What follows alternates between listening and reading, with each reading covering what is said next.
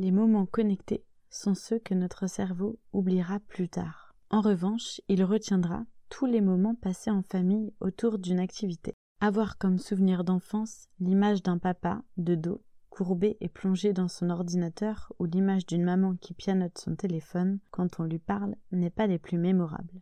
Mais si vous m'écoutez, c'est que vous avez décidé de réagir et de ne plus ressembler à une zombie famille. Car en plus d'abîmer les souvenirs de l'enfance, les écrans ont surtout un impact dangereux sur le bien-être et la santé de votre enfant. Orthophoniste, psychomotricien, ergothérapeute, orthoptiste, ostéopathe, psychologue, neuropsychologue, psychanalyste sont devenus des métiers qui réparent les dégâts des écrans. Comme ils n'ont pas assez couru, sauté, lancé, dessiné ou découpé, et ont été trop souvent placés devant un écran, certains enfants présentent des retards au niveau de la motricité. Comme ils se sont retrouvés en manque d'interaction sociale et langagière avec les autres, certains enfants présentent de faibles habiletés sociales. Comme ils n'ont pas été sollicités par les parents, des enfants ont des difficultés au niveau de la mémoire à court terme et du développement du langage. Comme ils ont eu l'habitude d'avoir été mis devant un écran pour calmer une crise, certains enfants ne contrôlent plus bien leurs émotions et leur comportement. Comme ils s'endorment avec un écran, certains sont très fatigués la journée, donc moins réceptifs en classe. Comme ils regardent toujours de près les écrans, certains enfants ont des troubles visuels, comme la myopie. Comme ils sont seuls devant un écran, et que vous n'êtes pas à leur côté, certains enfants pensent qu'ils ne méritent pas votre attention et développent des problèmes d'estime de soi.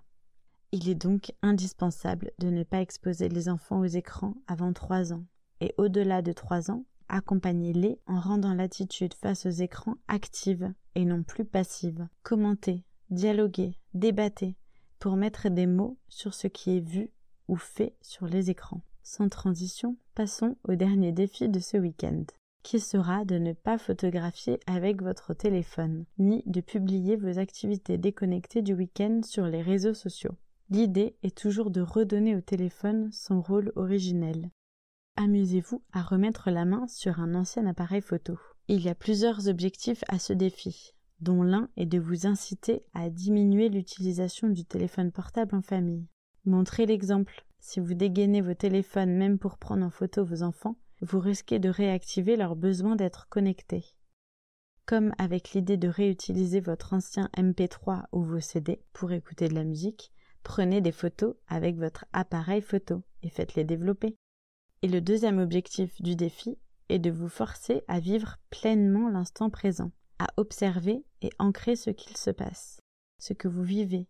Vous admirez en famille le coucher du soleil? Savourez. Regardez les expressions de chacun. N'ajoutez pas de mise en scène. C'est un beau moment. Profitez-en en regardant vous aussi le soleil décliner au lieu de le regarder à travers votre écran. Mais aussi redécouvrez le plaisir de raconter seulement le lundi à vos collègues ou vos amis ce que vous avez fait de votre week-end. Décrivez avec vos mots et vos anecdotes sans avoir recours aux photos de votre téléphone. Et pour finir, observez ce qu'il se passe si vous ne précisez plus sur Facebook ce que vous faites et à quel endroit et avec qui. Est-ce que les gens s'inquiètent? Et si vous profitiez également du week-end pour faire un pas vers vos enfants concernant les écrans, s'ils sont accros ou aiment beaucoup un dessin animé, un youtubeur ou un jeu vidéo, acceptez de comprendre ce qui les fascine. À votre tour, soyez curieux. Faites un pas vers eux. Ce n'est qu'un moment de plus que vous partagerez ensemble. Et pour le récapitulatif, vous l'aurez donc saisi, pour passer des week-ends loin des écrans, il faut de la planification. Grâce à la fiche d'idées déconnectées, aux envies de chacun et à des guides de sortie, vos week-ends seront remplis de moments en famille. La marche dénouera les langues, et cultiver quelques plantes aura des bienfaits inespérés.